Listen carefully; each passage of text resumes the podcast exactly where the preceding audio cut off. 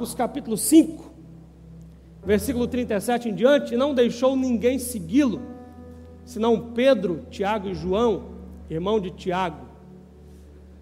Quando chegaram à casa do dirigente da sinagoga, Jesus viu um alvoroço, com gente chorando e se lamentando em alta voz.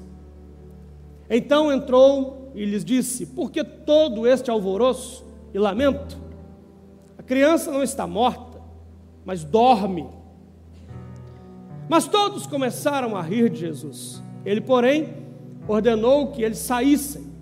Tomou consigo o pai e a mãe da criança e os discípulos que estavam com ele e entrou onde se encontrava a criança. Tomou-a pela mão e lhe disse: Talita cume, que significa, menina, eu ordeno a você, levante-se. Imediatamente a menina que tinha 12 anos de idade levantou-se e começou a andar. Isso os deixou atônitos. Então, isso, 43. Ele deu ordens expressas para que não dissessem nada a ninguém e mandou que dessem a ela alguma coisa para comer. Amém? Aí no seu lugar assentado mesmo, curva a sua cabeça e vamos pedir que Deus fale conosco. Pai, estamos na série Aliança. E como é rico e importante esse tema para a tua igreja. Aliança, aliança com o Senhor, aliança com a igreja, aliança com a família. As três mais importantes alianças da vida: aliança com o Senhor, aliança com a igreja, aliança com a família. Nessa manhã vamos ministrar sobre aliança com a família. E eu te peço que venha falar ao nosso coração de uma maneira que cada um saia daqui refletindo e pensando e avaliando como tem sido o seu relacionamento com os seus familiares oh meu Deus, em nome de Jesus, mas que também saiamos daqui pensando sobre esta família que aqui está, a família espiritual. Temos uma família de sangue e temos uma família espiritual, e um dos alvos da nossa igreja esse ano é: nada vai dividir a nossa família, nada vai dividir a nossa família de sangue, nada vai dividir a nossa família espiritual. Assim nós te pedimos e te agradecemos. Amém. Graças a Deus. Se assente no seu lugar.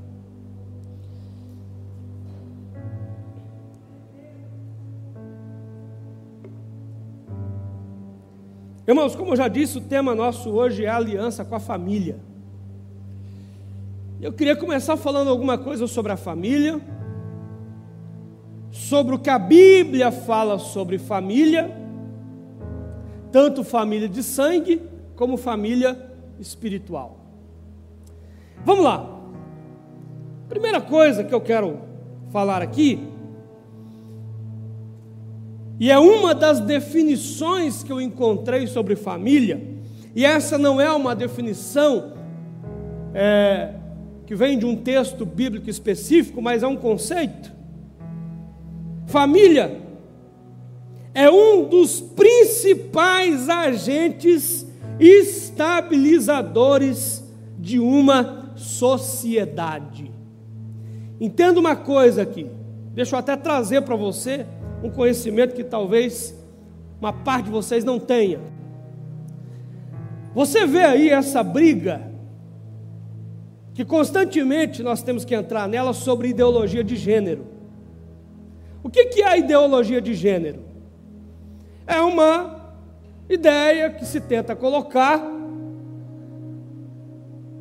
que prega, que é, advoga que ninguém tem um sexo definido. Portanto, uma criança tem que ter o direito, aí eu estou aplicando ideologia de gênero à criança. A criança, segundo essa ideologia, tem que ter o direito de escolher o que ela quer ser se ela quer ser menino, se ela quer ser menina, se ela não quer ser nem menino nem menina, porque nenhum ser humano tem uma definição é, vamos dizer assim, do seu sexo a partir da biologia, mas é, é uma coisa abstrata que cada um decide segundo a sua vontade. Então a ideologia de gênero, sutilmente, ela quer fazer o quê? De onde ela vem? Ela é uma ideologia de fundo marxista. Marx foi um sujeito que chegou à seguinte conclusão: o que traz o sofrimento da humanidade, o que faz as pessoas é, é, estarem em camadas sociais diferentes, um é rico até pobre, é porque um dia alguém resolveu cercar um terreno e dizer: esse aqui é meu. E que antes mesmo de cercar um terreno e dizer: esse terreno aqui é meu, o homem já tinha uma propriedade. A primeira propriedade do homem, segundo Marx, não é o terreno que ele cercou. A primeira propriedade do homem na cultura machista, patriarcal, era a mulher. Então, segundo Marx, o homem, naquela cultura, naquela sociedade, era dono da mulher. E essa era a origem de todos os problemas sociais. Alguém dizer, eu sou dono disso, eu sou dono daquilo. Então, não só as pessoas têm que ter tudo em comum em relação a, a propriedades, a salário, a bens, mas também tem que cair essa ideia de autoridade do homem sobre a mulher. Como é que eu faço isso? Eu tenho que desfazer vamos dizer assim, a definição que existe sobre família. Porque a família, tal qual nós a conhecemos, é homem, mulher, filhos, pai, mãe, filhos, marido, cabeça da família, o provedor da casa, a figura de autoridade e a sua mulher e os seus filhos. Então eu preciso desconstruir isso como desconstruir isso? Lá na criança. Eu não consigo mudar isso nessa geração que está aí. Não adianta eu chegar para alguém aqui de 50, 60, 70, 80 anos e dizer assim: ó, não existe mais menino e menina. Você não vai aceitar. Mas se eu pego a criança lá na mais tenra idade e começo a trabalhar isso na cabeça dela, daqui a 20, 30, 40, 50 anos, eu posso mudar uma sociedade. Então a coisa vai muito mais além do que você imagina. Qual que é então a grande sacada deles? Eles querem destruir o conceito da família tradicional, que é a família que Deus criou. Irmãos, não vamos tapar o sol com a peneira ou tentar fingir que nada está acontecendo. Existe em curso, não só no Brasil, mas no mundo afora, uma tentativa de destruir a família como nós a conhecemos, a família como Deus criou. E aí eu quero ir além, porque se a ideologia de gênero tem um fundo marxista, o marxismo tem um fundo diabólico. Em última análise, quem está tentando destruir a família é o diabo. Porque o diabo veio para matar, roubar e destruir. Destruir o que? Tudo aquilo que Deus criou, tudo aquilo que Deus estabeleceu, tudo aquilo que Deus disse, isso é bom. Quem está entendendo, diga amém.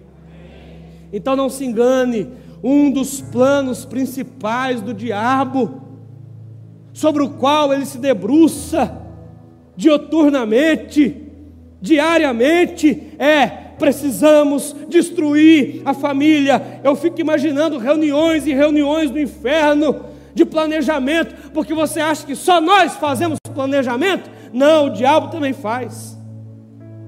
E eu fico imaginando as reuniões de planejamento de como vamos destruir a família. Qual será a estratégia que vamos usar para destruir definitivamente uma família? Então a família é não só na nossa compreensão bíblica, mas Quem estuda sociologia, antropologia, vai ter que reconhecer que a família é um dos agentes estabilizadores da sociedade. Cai a família, e a baderna generalizada está estabelecida. É na família que a criança aprende que existe uma figura de autoridade. É na família que ela aprende que é importante obedecer. É na família que ela aprende também que essa figura de autoridade não é só alguém que dá ordens a ela, mas é alguém que a ama e que cuida dela. Os primeiros valores que uma criança, é, os primeiros valores a que uma criança tem acesso, são na própria família. Então nós temos que ter muita atenção a isso. A família é a origem de tudo que se possa pensar sobre relacionamentos interpessoais. Então, eu queria que você, que tem uma casa boa, graças a Deus, tem lá uma casa com um quintal legal, graças a Deus, tem o seu apartamento, graças a Deus. É, quantos aqui já tem a sua casa própria? Deixa eu ver, deixa eu ver, olha aí, quanta gente. Quem não tem, vai ter em nome de Jesus. Vai ter em nome de Jesus. Então, pense comigo. É muito bom você morar bem.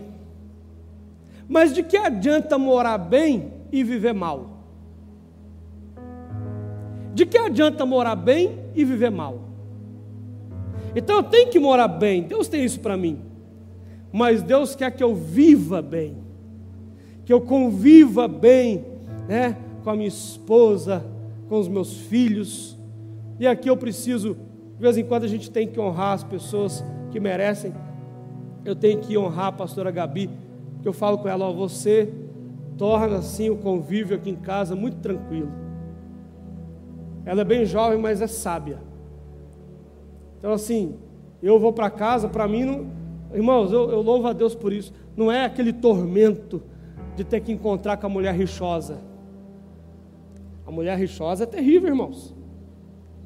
Tem algumas pessoas que, infelizmente, têm uma mulher rixosa em casa. Né?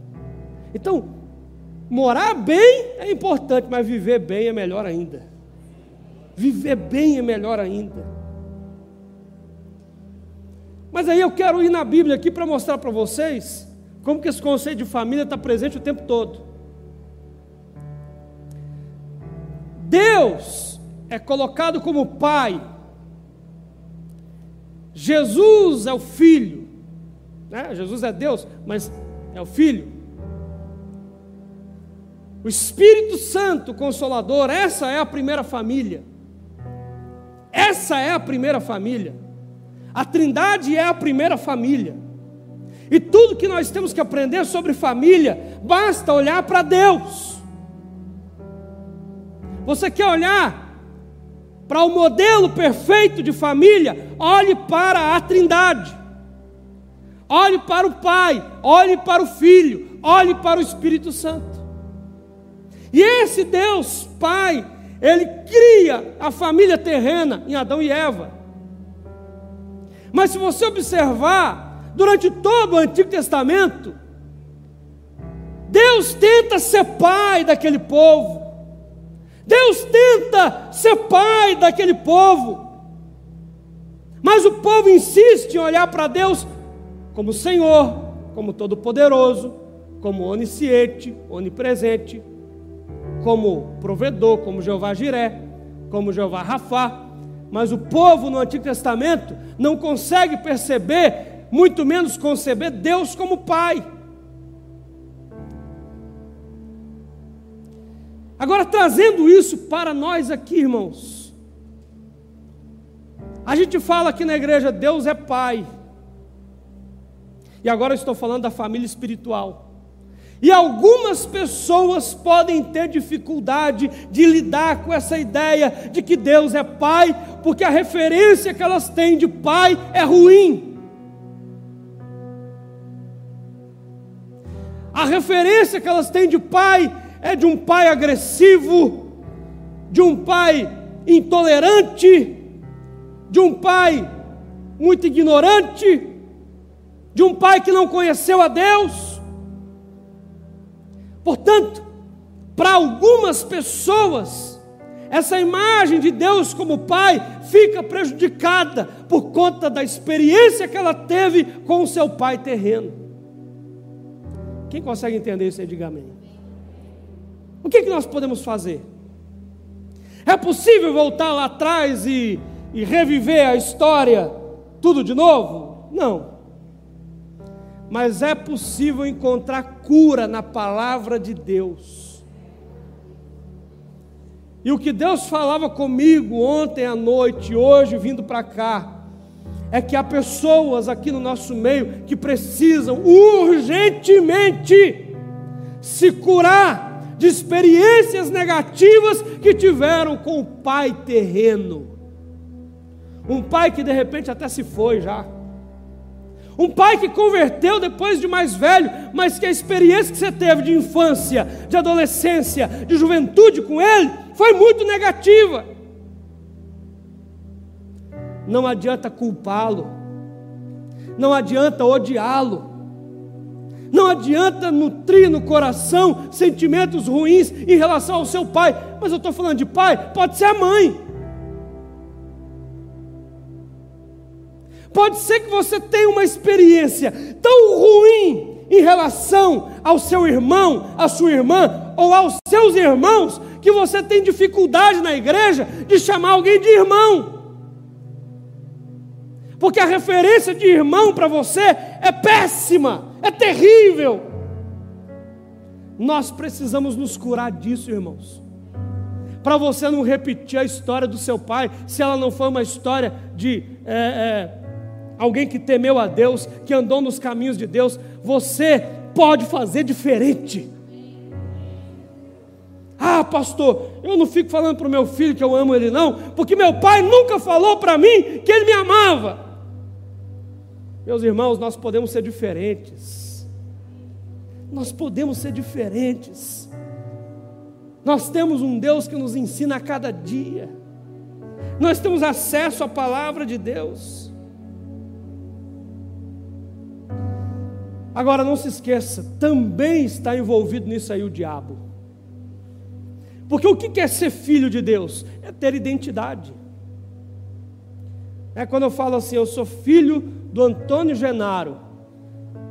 As pessoas já têm uma ideia, quem conhece ele já tem uma ideia de quem que eu sou.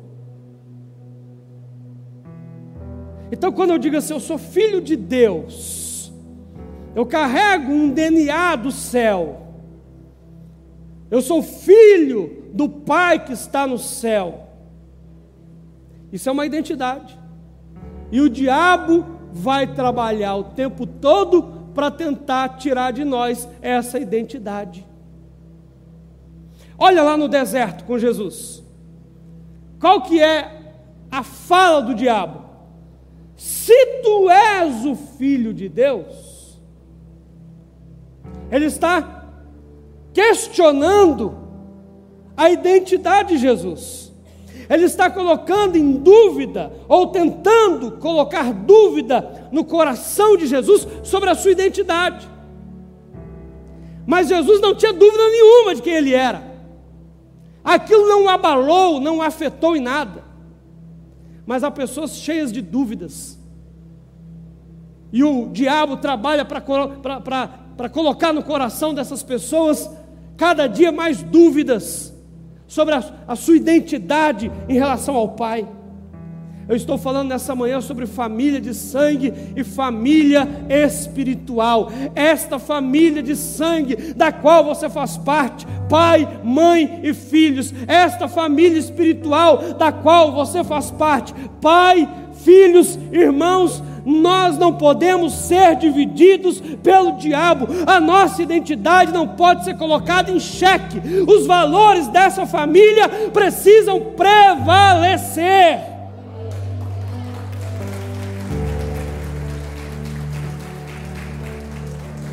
Aleluia.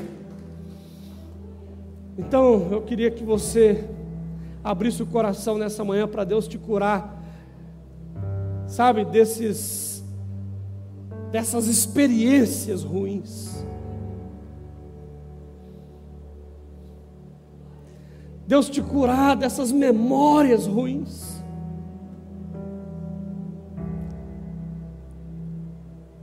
Você percebe que tem coisas que te travam até hoje? Coisas da infância, coisas da adolescência? Deus quer te curar disso aí, meu irmão. Deus quer fazer de você um excelente pai. Um pai, assim, muito amoroso e ao mesmo tempo um pai que sabe educar bem os seus filhos. Deus quer fazer de você o melhor marido, a melhor esposa. Talvez você não teve essas referências em casa, mas não é para você nutrir ódio nem raiva dos seus pais ou dos seus irmãos, mas é para você virar a página da história e começar a escrever um capítulo novo. Agora vamos aqui.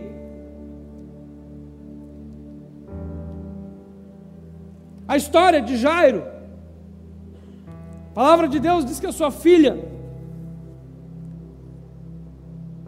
Vou voltar aqui no texto, vamos colocar de novo aqui só para refrescar a memória. Lá em Marcos 5, 37, não é isso? Isso. Então vamos lá, versículo a versículo. Primeiro, Jesus entrou na casa de Jairo apenas com Pedro, Tiago e João. Eram os mais chegados. É, era, era costume de Jesus, em alguns momentos específicos, levar consigo apenas os mais chegados, a quem ele ensinava é, com mais riqueza de detalhes acerca do reino de Deus. Quando chegaram à casa do dirigente da sinagoga, Jesus viu um alvoroço, com gente chorando e se lamentando em alta voz. 39. Então entrou e lhes disse: Por que todo este alvoroço e lamenta? A criança não está morta, mas dorme. A filha dele estava morta. E o que Jesus viu ali é normal. É normal para quem olha tudo com os olhos naturais. Uma menina está morta, é normal que a família, que os amigos comecem a chorar e se lamentar por conta daquela cena. Havia um alvoroço ali. Mas quando Jesus disse assim, gente, por que tudo isso? Ela não está morta, ela só está dormindo. O que aconteceu? começaram a rir de Jesus. Porém, Jesus ordenou que eles saíssem, tomou consigo o pai e a mãe da criança, e os discípulos que estavam com ele, entrou lá onde se encontrava a criança, tomou ela pela mão e lhe, disse: Levante-se, né? menina, eu ordeno a você, levante-se. Imediatamente a menina que tinha 12 anos de idade levantou-se e começou a andar. Três pontos aqui para a gente poder orar nessa manhã. Primeiro ponto: tudo que eu estou falando aqui se aplica à família espiritual e à família de sangue. Tudo se aplica à família espiritual e à família de sangue. Primeiro, a preocupação do pai com o que estava acontecendo com a filha. Nós sabemos que os pais aqui, as mães, se preocupam com o que acontece com seus filhos, perdem noites de sono, ficam ansiosos, ficam até perturbados quando vem alguma coisa que não vai bem na vida do filho ou da filha, não se esqueça disso. O nosso Pai que está no céu tem a mesma preocupação que nós temos com os nossos filhos em relação a cada um de nós. Ele não está indiferente, ele não está distante, ele não está como quem não se preocupa, mas Deus está antenado, ligado em tudo que acontece na minha e na sua vida.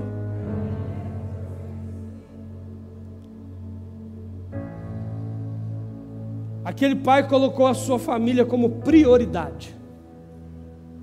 Ele colocou a sua família como prioridade. Nós temos que colocar a nossa família como prioridade. Essas três alianças que eu estou falando aqui nessa manhã, que nós falamos, né? É, no terceiro domingo, a pastora Gabi, no quarto domingo, é, foi o pastor Fábio, né? Pastor Fábio, e hoje eu estou aqui falando, essas três alianças Aliança com Deus, aliança com a igreja, aliança com a família tem que ser prioridade na nossa vida. Prioridade. Avalie constantemente como está a minha aliança com Deus. Eu tenho orado, eu tenho lido a palavra. Está vindo aí a escola, será que eu tenho interesse em aprender da Bíblia? Eu vou à igreja constantemente? Ou qualquer coisa é motivo para eu não estar na igreja? Avalie a sua aliança com Deus. Sou dizimista, sou ofertante, sou uma pessoa que o pastor pode contar, que a igreja pode contar. Avalie a sua aliança com a igreja e avalie a sua aliança com a família. A sua família tem que ser prioridade para você. Você tem que tirar tempo para a sua família. Você tem que se assentar à mesa com a sua família. Você tem que conversar com a sua família. Você tem que fazer passeios com a sua família. Você tem que se alegrar com a sua família. Você tem que estar junto com a sua família. Ser alguém presente, presente na vida da sua esposa, presente na vida do seu marido, presente na vida dos seus filhos tempo de qualidade para a sua família. Uma igreja poderosa é uma igreja de famílias que estão cheias da presença de Deus, em comunhão, em amor, vivendo bem, não só morando bem, mas vivendo bem.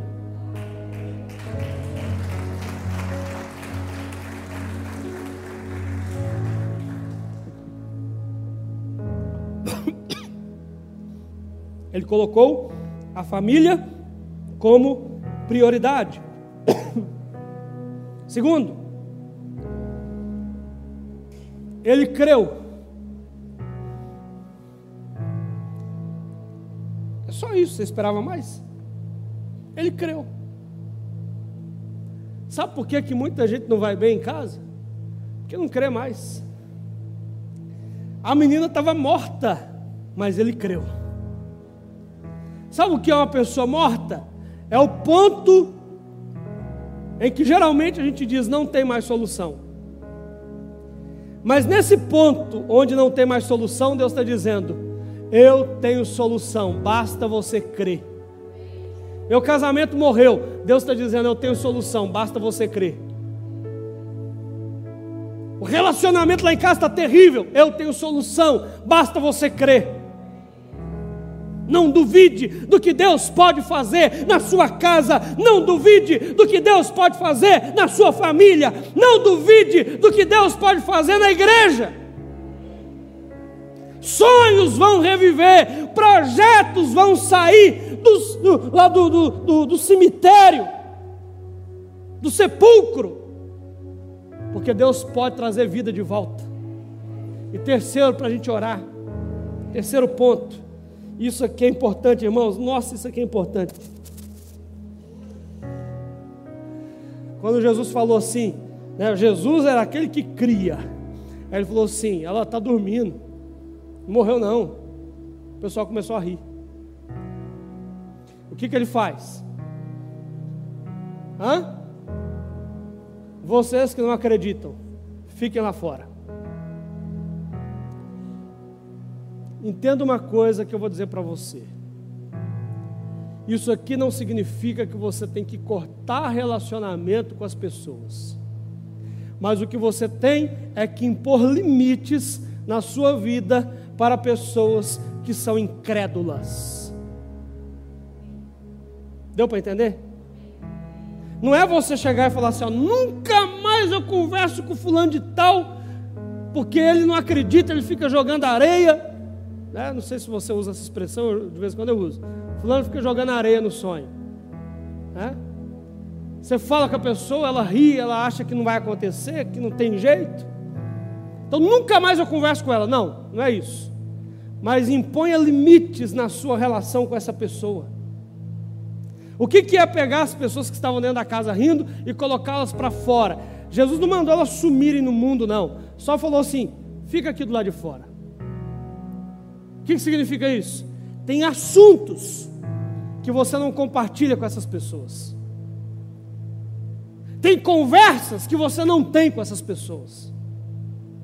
Tem sonhos que você não trata deles com essas pessoas. Elas podem até ficar dentro da casa em algum momento, mas tem momentos que você diz: agora sobre esse assunto, eu vou pedir para você ficar do lado de fora, porque sobre esse assunto é só quem crê. Sobre esse assunto é só quem crê. Quem tem diz, diga amém. Então, irmãos, eu quero terminar essa palavra dizendo: Deus tem aliança com a família. Não é à toa que Jesus parou tudo para entrar na casa de Jairo, fazer aquele milagre poderoso. E é engraçado, né? Que Jesus fala assim: Olha, não conta isso para ninguém, não.